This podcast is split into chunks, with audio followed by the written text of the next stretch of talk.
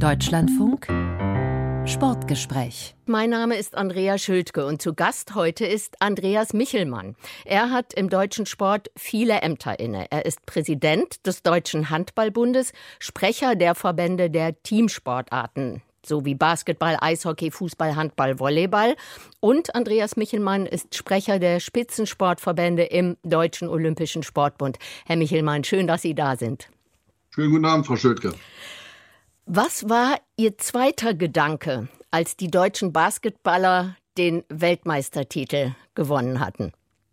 Dass die sich bestimmt freuen, dass sie dieses ganze äh, Potter-System ad absurdum geführt haben. Genau darauf wollte ich nämlich, wollte ich nämlich hinaus. Dann wurde ja der Titel gefeiert und äh, direkt danach wurde über POTAS diskutiert. Das ist das Potenzialanalysesystem, das System, das darüber entscheidet, wie viel Steuergeld in welche Sportart fließt. Und Basketball ist im aktuellen Ranking der Sommersportarten auf dem 26 und letzten Platz. War Ihnen das sofort bewusst, als die den Titel gewonnen hatten? Also ziemlich, weil ich ja weiß, wie vehement mein Kollege Ingo Weiß mit dem Thema umgeht. Und da wusste ich, mehr Munition konnten ihm seine Jungs in dem Punkt nicht liefern. Haben Sie denn mit Ingo Weiß, da, das ist der Präsident des Deutschen Basketballbundes, haben Sie da unter Präsidenten ständig darüber diskutiert, über dieses Potenzialanalysesystem? Nein, nicht ständig, aber das ist ja so, seitdem äh, es dieses Ranking gibt und der Basketball auf dem letzten Platz gelandet ist, da wird natürlich einerseits gefrotzelt und andererseits geschimpft, weil ja mit diesem Ranking auch bestimmte Zuwendungen oder Nichtzuwendungen verbunden waren. Handball. Und sind.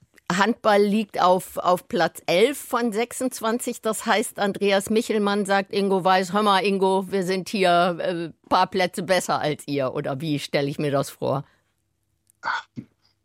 Im Grunde genommen, ich weiß nicht, ob ich das so sagen darf, aber nehmen wir doch dieses System nicht so richtig ernst. Also mir tun die Leute leid, die sich intensiv damit beschäftigen müssen, mit diesen, glaube ich, 122 Attributen und diese vielen Formulare ausfüllen müssen, die tun mir wirklich richtig leid, egal aus welcher Sportart. Aber leider hat es sich doch so erwiesen, wie wir das befürchtet haben. Der Blick mit der Glaskugel, das funktioniert nicht so richtig. Und am Ende, Ingo Weiß hat es ein bisschen zu krass ausgedrückt, dass derjenige das meiste Geld kriegt, der so am meisten gelogen hat oder irgendwie sowas. So ist es natürlich nicht. Aber es ist schon ein Modell für diejenigen, die besser schreiben können oder die sich auch die Mühe machen, diese vielen Protokolle oder diese vielen Formulare auszufüllen. Vielleicht. Und dann ist unsere Erfahrung, weil ja immer gesagt wird, Punktewertung und so weiter und so fort, dass die Verbände natürlich auch nicht unclever sind, sondern die rufen einfach bei denen an, die in einem bestimmten Attribut die meisten Punkte bekommen haben und sagen, wie habt ihr das eigentlich gemacht? Naja, und dann wird das mehr oder weniger leicht modifiziert übernommen und das ist aber noch keine Lösung für die Sportart, sondern nur für Potas. Mhm. Äh, vielleicht damit, ist so ein bisschen wie Hase und Igel bei Potters. Damit die Zuhörerinnen und Zuhörer auch eine Chance haben, mitzukommen, vielleicht mal kurz die Erklärung. Dieses System wurde entwickelt, weil der Bundesrechnungshof gesagt hat, die Verteilung der Bundesmittel an die Spitzensportverbände ist intransparent und das Ganze sollte transparenter werden mit dem Ergebnis, dass alle Spitzensportverbände einen Fragebogen bekommen. Da sind um die 120, 130 Fragen drin und dann das Ganze auch noch nach diversen Attributen aufgeteilt. Also da geht es einmal um Medaillenpotenzial, aber auch um sowas wie Gesundheitsmanagement, Nachwuchsförderung und so weiter und und so fort. Und daraus entwickelt dann oder wird dann nach wissenschaftlicher Grundlage so eine Förderung entwickelt. Seit 2016 wurde das so auf den Weg gebracht. Heißt das, das ist von Anfang an zum Scheitern verurteilt gewesen? Das weiß ich nicht, aber ich habe das jedenfalls selbst von Anfang an sehr skeptisch gesehen. Und wenn der Bundesrechnungshof schon vorgibt, was der Sport zu machen hat, dann sind wir wieder bei dem Punkt sozusagen dieser Misstrauenskultur, die ich in anderen Zusammenhängen, also ich war 28 Jahre Oberbürgermeister der Stadt Aschersleben, ja kenne mit den Vergabeordnungen wie VOB und VOL und VOF. Und so ähnlich ist das jetzt auch mit Potas. Wir machen es komplizierter, glauben es objektiver darzustellen, haben aber einfach nicht den Mut und auch nicht die Muße, uns intensiv mit jeder Sportart zu beschäftigen, weil anders geht es nun mal nicht, und dann eine Entscheidung zu treffen und dann vielleicht auch damit zu leben, äh, dass der eine oder andere sich nicht so gerecht behandelt fühlt. Diese ganze Mehr von wegen Transparenz und Nachvollziehbarkeit ist doch im Sport großenteils Unsinn. Weil wir nominieren doch zum Beispiel nicht die schnellsten Läufer auf links außen, den zweitschnellsten auf der, in der Abwehrmitte und so weiter und so fort. Die, die Sportarten sind doch viel komplexer, als ich das dieser oder jener aus dem Bundesrechnungshof vielleicht sogar vorstellen mag. Aber Herr Michelmann, ich bin Steuerzahlerin. Sie natürlich auch, aber ja. der, der Sport bekommt im Jahr 300 Millionen Euro Pi mal Daumen, wenn man die Bundeswehr, Sportförderung, Polizei und Zoll und so weiter mitrechnet da ist mir schon sehr daran gelegen, dass ich nachvollziehen kann, wofür das Geld ausgegeben wird. Und wenn der Bundesrechnungshof sagt, ist nicht nachvollziehbar, dann muss doch eine Grundlage her, die transparent ist. Also einerseits gibt es im Haushalt der Bundesrepublik bestimmt 50 Positionen, in denen mehr Geld ausgegeben wird, wo viel weniger Transparenz ist und wo wir nicht nur ein Transparenzproblem haben. Aber darum geht es ja das jetzt heißt, nicht. Nein, ich finde es einfach schlimm, dass der Sport sich ständig rechtfertigen muss für sein Geld, wo andere, die viel mehr zum Fenster teilweise rausgeschmissen haben, es nicht ansatzweise machen. Das ist das Erste. Und das Zweite ist, ich sage ja nicht, dass wir nicht nachweisen sollen, dass das Geld effektiv eingesetzt wird. Die Frage ist nur, auf welchem Weg das passiert. Und ich halte diesen Weg über Potters mit 122 Attributen, damit zwei Menschen ein Viertel oder ein halbes Jahr allein zu beschäftigen, für einfach nicht für effektiv. Ich halte es selbst für viel effektiver zu sagen, dann stellt uns mal dar, über den ganzen Tag lang, wie ihr euch das vorgestellt habt, wie ihr welche Ziele erreichen wollt. Und dann unterhalten wir uns in einem Jahr, ob ihr das erreicht habt oder warum ihr es möglicherweise nicht erreicht habt. Aber da brauche ich keine 122 Attribute, schmeiße die in eine Glaskugel und gucke am Ende, was dabei rauskommt. Das scheint doch großer Unsinn gewesen zu sein. Sonst wäre doch Basketball nicht auf Platz 26 gelandet und die Leichtathletik auf Platz 1. Krasser geht es ja kaum. Also zur Leichtathletik muss man sagen, die wurden als am förderwürdigsten empfunden und sind jetzt von den Weltmeisterschaften ohne eine einzige Medaille zurückgekehrt. Im Basketball war es umgekehrt, aber das ist, finde ich, ein bisschen zu einfach, weil es geht ja nicht nur darum, wie das Medaillenpotenzial der einzelnen Verbände aussieht, sondern es geht ja auch, wie gesagt, um so Dinge wie Nachhaltigkeit, wie Gesundheitsmanagement und so weiter und so fort. Also es ist ja ein haben Sie, viel umfassenderes Haben Sie schon mal festgestellt, dass bei der Leichtathletik jemand nach dem Gesundheitsmanagement gefragt hat und nach Nachhaltigkeit, sondern am Ende wurde geschaut, haben wir die Medaillen gewonnen oder nicht. Und das ist auch das, worum es beim Leistungssport unterm Strich geht. Und das finden wir auch in Ordnung, dass wir an den Leistungen gemessen werden und nicht an 122 Kriterien, die zum Teil nicht so wahnsinnig viel miteinander zu tun haben. Und wenn es darum geht, den Bundesrechnungshof zu befriedigen, dann müssen wir das machen. Das hat aber mit Leistungssport nicht so wahnsinnig viel zu tun.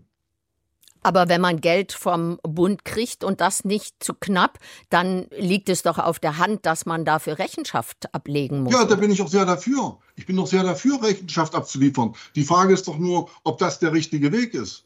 Was Nach meiner Meinung ist das eine Art Scheinobjektivierung. Und was ist die denn bringt der, uns aber nicht weiter. Was ist denn der Wie wir ja sehen an den Ergebnissen. Und was ist der richtige Weg aus Ihrer Sicht? Habe ich Ihnen schon gesagt. Nach meiner Meinung ist der richtige Weg zunächst mal davon auszugehen, dass wir keine Misstrauenskultur brauchen. Alle, die ich kenne, die bei uns in den Spitzenverbänden Verantwortung tragen, sind auch daran interessiert, erstens die Leistung zu bringen, weil sie daran auch gemessen werden und natürlich Mitglieder zu gewinnen. Und beides kriegst du nur hin, wenn du am Ende auch erfolgreich bist. Also per se wollen alle schon mal erfolgreich sein. Das ist das Erste. Wir brauchen also eine Kultur, in der sich alle dessen bewusst sind, dass auch alle dieses Ziel wirklich haben. Und da brauche ich keinen Bundesrechnungshof, der das in Zweifel zieht. Wenn es Fälle gegeben hätte von Korruption oder dass irgendjemand 500 Millionen wieder besseres Wissen zum Fenster rausgeworfen hätte, dann würde ich sagen, okay, da müssen wir uns jetzt mal ein strengeres Regime einfallen. Das ist ja aber nicht der Fall. Es geht Ihnen nur um eine sozusagen Objektivierung oder transparente Darstellung, was weiß der nicht. Ich glaube nicht, dass beim Basketball wirklich jemand fragt, wie transparent ist denn das jetzt mit der Leistung? Sondern alle freuen sich, dass sie Weltmeister geworden sind, dass sie in der NBA spielen und was weiß ich nicht alles. Und wie das immer so ist, wenn du erfolgreich bist, hast du alles richtig gemacht. Transparenz hin, Transparenz her. Und diejenigen, die alles schön transparent gemacht haben und wunderschöne Gesundheitssysteme entwickelt haben und was weiß ich nicht alles und am Ende aber nicht erfolgreich waren, die fragt keiner, wie sie es gemacht haben, weil es auch niemand interessiert. Jetzt soll ja alles anders und besser werden. Am Donnerstag und Freitag gab es ja die Sportministerkonferenz und da ist ja auch ein Konzept zum Neustart der Leistungssport- oder Spitzensportreform vorgestellt worden. Die Grundlage ist ein Sportfördergesetz, was kommen soll. Und auf dieser Basis soll es eine unabhängige Sportagentur geben, die dann die Mittel verteilt. Ist das der gerechte und richtige Weg? Ich weiß nicht, ob es der Weisheit letzter Schluss ist, aber es scheint so der Schritt in die richtige Richtung zu sein, dem sind harte Verhandlungen, auch Gespräche im größeren und kleineren Kreis vorausgegangen. Und jetzt hat man sich darauf verständigt, auf diese Sportagentur, in der der Sport auch entsprechend vertreten ist, die Politik vertreten ist, äh, die dann immer wieder die von Ihnen genannte Transparenz auch einfordern kann, ist ja vollkommen in Ordnung. Aber damit haben wir jetzt endlich ein Gremium, das entscheiden soll. Also dieser Schritt ist jetzt erstmal getan, hat auch viel Zeit gekostet, viel, viel Nerven, viele Gesprächsrunden und was weiß ich nicht alles. Und ich finde, es ist gut, dass es das jetzt gibt, dass das jetzt entschieden ist und wir jetzt endlich auch mal wieder zu den praktischen Schritten übergehen können, uns in unseren Sportarten zu verbessern, weil allein durch die Agentur werden wir noch nicht besser. Welche Mitsprache hatten Sie denn als Sprecher der Spitzensportverbände dort? Naja, es, es gab ja verschiedene Arbeitsgruppen zu diesem Feinkonzept. Ich glaube vier, wenn ich mich jetzt nicht irre, die teilweise vom BMI, teilweise vom organisierten Sport besetzt waren. Und naja, im Nachhinein muss man sagen, wir fanden das nicht immer lustig, aber das ist natürlich auch so ein bisschen Teil eines Verhandlungssystems, das man sich drüber vorstellen muss. Der Sport will das eine, die Politik will das andere und da muss man sich irgendwie verständigen und da ist eben wie beim Pokerspielen äh, manchmal so eine ja, Körperhaltung vorhanden, die wissen, wie Blockieren aussehen könnte. Wichtig ist ja nur, dass es am Ende zum Ergebnis geführt hat. Und hat denn der Sport äh, gut gepokert? Ich glaube, er hat, hat gut gekämpft und hat sich nicht unterbuttern lassen. Das ist ja schon mal was wert. Es ist ja so, dass das BMI, also das Bundesinnenministerium, hat den Hut auf bei dieser Agentur. Sport und Länder haben Sitze in diesem Stiftungsrat. Aber die Entscheidung, da steht dann in dem Papier, wenn es 50-50 aussieht, dann hat das Bundesinnenministerium das letzte Wort. Ja, und damit auch die letzte Verantwortung. So, also diesem Modell traue ich jedenfalls mehr als dem Potter-System. Weil am Ende muss es ja eine Entscheidung geben. Und die Frage war ja eigentlich nur, ist es eine Entscheidung, die die Politik alleine trifft? Oder gibt die Politik sozusagen pauschal dem Sport das Geld? Soll er doch sehen, wie er damit glücklich wird? Und das ist jetzt, glaube ich, so ein tragfähiger Kompromiss, was die Entscheidungsfindung anbelangt. Und wenn wir feststellen, dass die Politik da sozusagen über Gebühr schaltet und waltet und einen Haufen Fehler macht, sind wir, glaube ich, Manns oder auch Frau genug, das auch öffentlich zu machen. Das also wir können uns auch wehren und wir werden uns auch wehren. Das heißt, Sie, Sie sind aber jetzt erstmal so mit der Idee einverstanden. Jetzt soll es ja bis zum Ende des Jahres schon einen Gesetzentwurf geben und dann soll das so peu à peu alles aufgebaut werden. Und da denken Sie, okay, ist ein guter Weg. Ja, an sich schon, aber so ähnlich wie bei Ihnen das Wort Transparenz wichtig ist oder wichtig zu sein scheint, ist mir das Wort Glaubwürdigkeit auch sehr wichtig. Und es nützt uns ja nicht das schönste Sportfördergesetz, wenn die Mittel zunehmend weniger werden. Also da werden wir schon auch darauf achten, nach dem Motto Energy in, Energy out, dass von uns nicht bei weniger sozusagen Treibstoff eine höhere Leistung verlangt wird.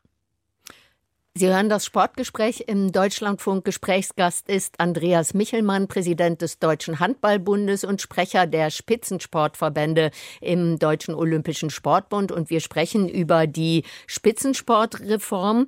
Und es geht ums Geld. Der deutsche Sport bekommt mehr als 300 Millionen Euro vom Bund. Zunächst hieß es, da würde es eine Mittelkürzung geben. Jetzt am Rande der Sportministerkonferenz ist aber klar geworden, äh, die Bundesinnenministerin, die auch für den Sport zuständig ist, hat gesagt, na, wir können die Mittel wahrscheinlich noch mal ein bisschen umschichten und es wird keine Kürzung geben.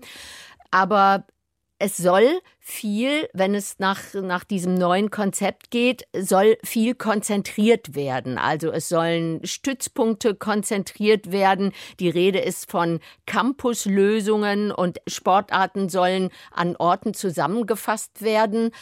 Das wäre ja auch Potenzial, um zum Beispiel Mittel zu konzentrieren. Ja, wobei ich in meinem beruflichen Leben gelernt habe, dass du erstmal investieren musst, wenn du Erträge am Ende einsammeln willst. Und sozusagen nur zu konzentrieren und damit wieder Mittel zu sparen, das kann nicht der Weg sein. Also die Holländer machen uns doch seit, ich weiß nicht, 20 oder 25 Jahren mit Papendal vor, was es heißt zu konzentrieren. Die haben auf der einen Seite investiert, sinnvoll investiert und dann diese Investition auch genutzt. Ich meine, wer verbietet uns dann eigentlich sechs oder achtmal Papendal zu machen in Deutschland? Können Sie das mal erläutern, dieses Papendal? Was ist das? Naja, die, die, die Holländer, das ging, wenn ich es richtig sehe, von der Johann Cruyff Akademie aus, haben ihre Talente in Papendal konzentriert und haben da das, was sie ansprachen, diese Campus-Situation geschaffen, indem die jungen Sportlerinnen und Sportler, die dorthin kommen, äh, sozusagen ein Rundum-Paket haben. Internat, Schule, Verpflegung und auch das sportliche Training bei den besten Trainern, wie ich das mitbekommen habe, sogar in Auseinandersetzung mit Sportlern aus anderen Ländern, um also auch den Vergleich ständig zu haben beim Training. Und die Holländer scheinen damit zumindest ziemlich erfolgreich zu sein.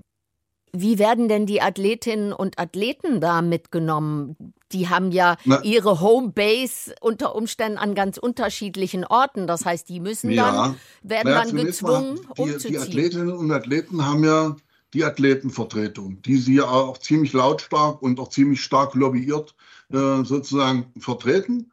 Ist auch in Ordnung und die kümmern sich schon, dass die Athleten in dem Zusammenhang nicht zu kurz kommen. Und das ist ja auch die Frage, die ja jetzt auch vor kurzem aufkam mit den Heimtrainern und dass jeder Sportler möglicher, nicht möglicherweise, sondern natürlich auch als Individuum zu betrachten ist und man schauen muss, ob es nicht in dem einen Fall eine andere Lösung geben kann als in dem anderen. Ist ja klar.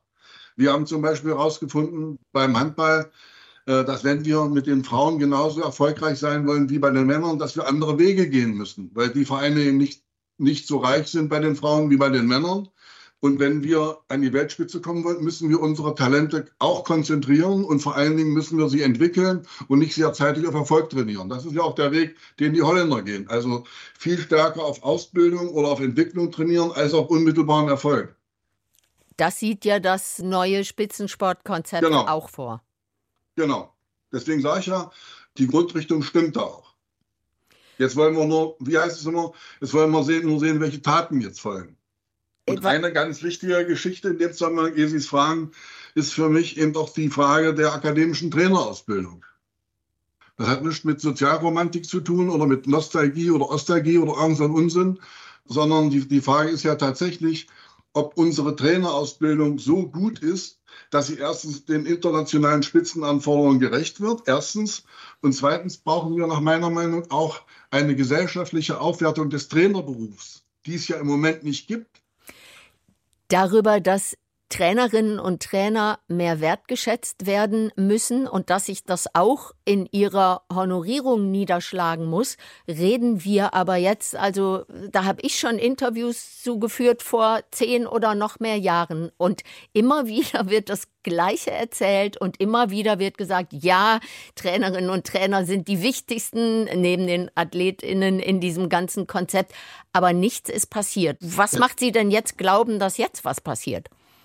Überhaupt nichts. Aber deswegen, deswegen sage ich ja, wir müssen jetzt darauf Wert legen, dass diese Akad weil irgendwo müssen wir ja anfangen, dass diese akademische Trainerausbildung stattfindet. Weil diejenigen, die eine ordentliche Ausbildung haben, werden auch zu Recht darauf bestehen, dass sie aufgrund ihrer sehr guten Ausbildung auch gut bezahlt werden. Und da hilft uns die Arroganz der Sporthochschule Köln im Moment nicht weiter, die sagen, naja, Sport ist eigentlich nur sowas wie ein Handwerk. Dafür brauchen wir keine akademische Trainerausbildung um das mal klar auf den Punkt zu bringen, weil Sie sagen, äh, was muss ich dann ändern? Da muss sich auch die Einstellung zum Trainerberuf ändern. Auch von denen, die die auszubilden haben. Es gibt doch die Trainerakademie zum Beispiel. Ist ja, aber die haben die ja bewusst ausgelagert. Das ist ja, du, du, du machst ja da kein ordentliches Studium, sondern du studierst Sport, Sportwissenschaft oder Sportmarketing oder was weiß ich nicht alles. Und dann diese Trainerakademie gibt es sozusagen wie so ein Aninstitut. Aber wir möchten ja eine ordentliche Sporthochschule, an der die Leute tatsächlich dann sozusagen Trainer trainieren. Leichtathleten, Turner, Schwimmer, was es eben alles so gibt. Und da den Trainerberuf ordentlich erwerben können, so wie das bei Germanisten, Physikern, Chemikern der Fall ist. Kann doch nicht so schwer sein, man muss es auch nur wollen. Es ist ja im Übrigen auch auffällig, dass zumindest in der Sportart, von der ich etwas mehr verstehe als von den anderen, sehr viele Spanier äh, bei uns Trainer sind. Das hängt unter anderem damit zusammen, dass die Spanier diese akademische Trainerausbildung haben. Und wie schnell kriegt man das hin? Das wird sicherlich einen Moment dauern, aber am Anfang muss ja erstmal der politische Wille da sein, das überhaupt zu wollen. Und der ist jetzt festgeschrieben. Also bei mir ist er zumindest sehr festgeschrieben und bei den, bei den Vertretern der Spitzenverbände, mit denen ich gesprochen habe, auch. Das heißt, wir werden an dieser Stelle jetzt etwas drängender werden, als es vielleicht in der Vergangenheit der Fall war. Das heißt, Sie achten da jetzt auch drauf und äh, kommen dann auch direkt mit Forderungen um die Ecke. Ja, oder? genau so. Das Papier ist ja jetzt fertig und wie gesagt, die Grundrichtung stimmt. Und jetzt müssen wir da langsam zu Taten übergehen. Taten sind auch Sportgroßveranstaltungen. Da hat sich auch die ähm, Sportministerkonferenz darauf verständigt, haben einhellig gesagt, wir finden Sportgroßveranstaltungen gut, weil wir finden, dass das auch das Bild Deutschlands in, in der Welt verbessert oder eine gute Außendarstellung zeigt und auch nach innen gut wirkt. Jetzt haben wir im kommenden Jahr zwei Sportgroßveranstaltungen, nämlich zum einen die Fußball-Europameisterschaft und die Handball-Weltmeisterschaft. Und Deutschland überlegt aber auch, ob es erneut den Versuch wagen soll, sich für Olympische Spiele zu bewerben. Sie haben sich jetzt vor kurzem gemeinsam mit dem DOSB-Präsidenten Thomas Weikert mit Thomas Bach getroffen, dem Präsidenten des Internationalen Olympischen Komitees. Haben Sie denn konkret dann über eine Olympiabewerbung gesprochen? Eine deutsche Olympiabewerbung? Na, also wir brauchen ja nicht mit Thomas Bach zu sprechen, um uns darüber einig zu sein, dass wir eine Olympiabewerbung wollen. Das weiß er ja auch. Das ist ja auch nichts Neues. Und da also das ist ja nichts Neues, dass wir uns für Olympia bewerben. Aber das war jetzt kein Gespräch, in dem es jetzt explizit um die Olympiabewerbung ging. Also wirklich nicht. Sondern worum ging es sonst noch? Na, wie gesagt, es ging vor allen Dingen um die jüngsten äh, sportpolitischen Entwicklungen mit Blick auf Paris 2024, wo sich ja alle drauf freuen. Also ich glaube, die meisten freuen sich drauf. Er hat dann auch so ein paar Probleme dargestellt, indem er gesagt hat, naja, Sie müssen da ein bisschen Erwartungsmanagement betreiben, weil rund 3,6 Millionen Menschen nach Paris wollen. Das ist ja nicht so, das ist ja wieder, man könnte fast sagen, ein Luxusproblem, aber das spüren ja diejenigen, die im Moment gerade eine Unterkunft in Paris suchen, zum Beispiel. Und es ging eben auch darum, mal zu sagen, dass das, was jetzt in Paris stattfindet, ja ähm, ja, ich komme jetzt nicht auf den Begriff, aber dass es das ist, was das IOC 2020 aufgestellt hat, nämlich von diesen gigantischen Spielen wegzugehen. Spiele mit mehr Nachhaltigkeit, äh, mit größerer Nähe zur Bevölkerung. Deswegen gibt es ja auch eine ganz andere Form der Eröffnung, äh, als das in der Vergangenheit der Fall war. Also nicht im Stadion, wo die Zuschauer zugucken, sondern wo die Zuschauer ja quasi Teil des Programms sind, weil ja das entlang der Szenen gehen soll.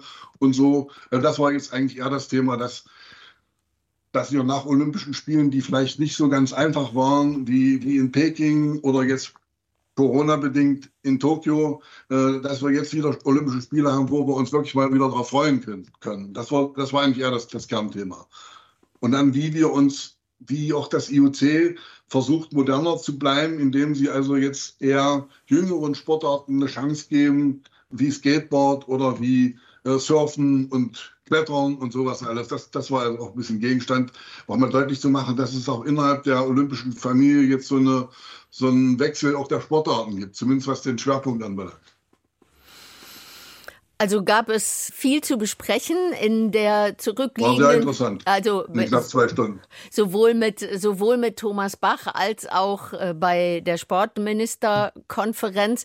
Jetzt so am Ende dieser Woche, wo sich von der Freude über den Basketball-WM-Titel, der totale Ärger über Potas, die Aussichten, die nach Ihrer Ansicht jetzt erfreulich sind, was die neue Spitzensportförderung angeht. Was ziehen Sie jetzt für eine Bilanz nach der zurückliegenden Woche?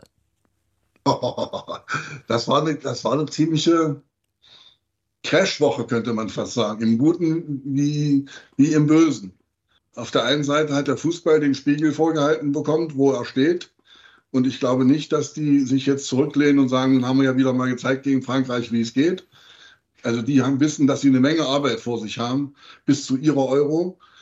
Auf der anderen Seite ist das Ganze natürlich zum Glück überlagert worden äh, durch diesen ja nicht nur sportlich, sondern auch menschlich tollen Auftritt, wie die Basketballer ihn geliefert haben. Das sind ja so, diese Art Sportler will man ja auch erleben, äh, die spontan sind, die sich auszudrücken wissen, die natürlich auch zu feiern wissen. Und wenn wir dann äh, sozusagen eher im Hintergrund, weil das ist ja nicht, dass das jetzt alle Menschen so brennend interessiert, ob wir über Potas oder über Sportagentur und so weiter diskutieren, aber dass das, worüber wir rund ein Jahr diskutiert haben, jetzt zu einem erfolgreichen Abschluss gekommen ist, das ist natürlich, was die Weiterentwicklung des Sports anbelangt, schon auch wichtig.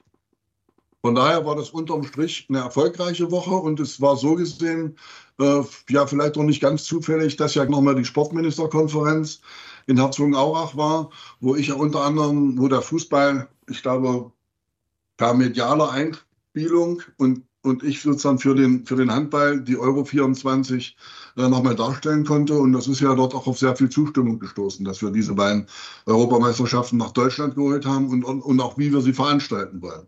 Nämlich nach Möglichkeit als Fest für unsere Sportarten und damit auch für die Menschen, äh, dass wir auch sportlich erfolgreich sein wollen. Und das war aber auch die Punkte, die Sie vorhin angesprochen haben, die man so weitestgehend unter Nachhaltigkeit fassen kann, also wirtschaftlich, ökonomisch, sozial äh, dass wir die inzwischen auch fest mit in unserem gedanklichen Programm haben. Das war das Sportgespräch im Deutschlandfunk mit Andreas Michelmann, Präsident des Deutschen Handballbundes und Sprecher der Spitzensportverbände zur Neuordnung der Spitzensportförderung und zu vielen anderen Themen. Das Gespräch können Sie nachhören auf unserer Internetseite deutschlandfunk.de-sport oder in unserer Audiothek-App. Mein Name ist Andrea Schildke.